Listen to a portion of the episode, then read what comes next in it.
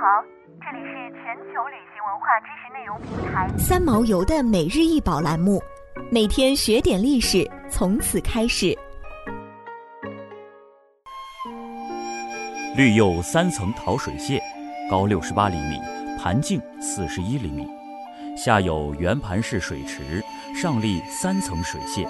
第一层为高台，第二层为武士俑，伴有几个身形稍微娇小一点的俑。第三层有一个瞭望用，楼身修长，有镂空的阳台和窗棂，制作精美。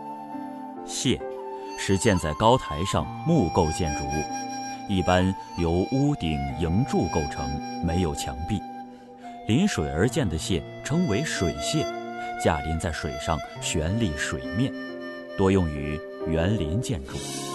到了汉代，水榭脱离对台的依赖，用简练的木架构将主体建筑高高托起，整体造型凌空欲飞。榭内主人或行六博，或听音乐，或谈天说地，是人们游艺、避暑、休憩的绝佳场所。墓中随葬水榭，目前主要有两种解释。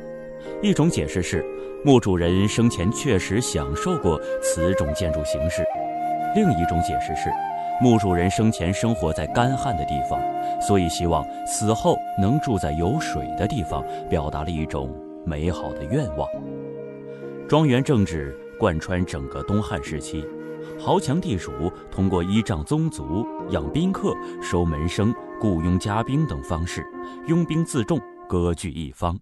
甚至在东汉晚期掌握了地方郡州的实际权力。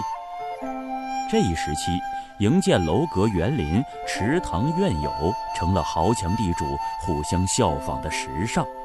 这种时尚发展到随葬冥器上，陶水榭中伴武士俑，有的持料望状，有的带武器持戒备状，有的弯弓张弩持射击状等等，防御色彩很浓。形象地反映了汉代庄园的防御设施。汉代陶水榭的制作大多规整，榭内塑造各种人物和动物形象生动，小桥连接池亭，富有生活气息，一定程度再现汉代社会生活的景象，也是研究汉代富商大贾闲逸生活及建筑艺术、千釉陶器烧制工艺的珍贵材料。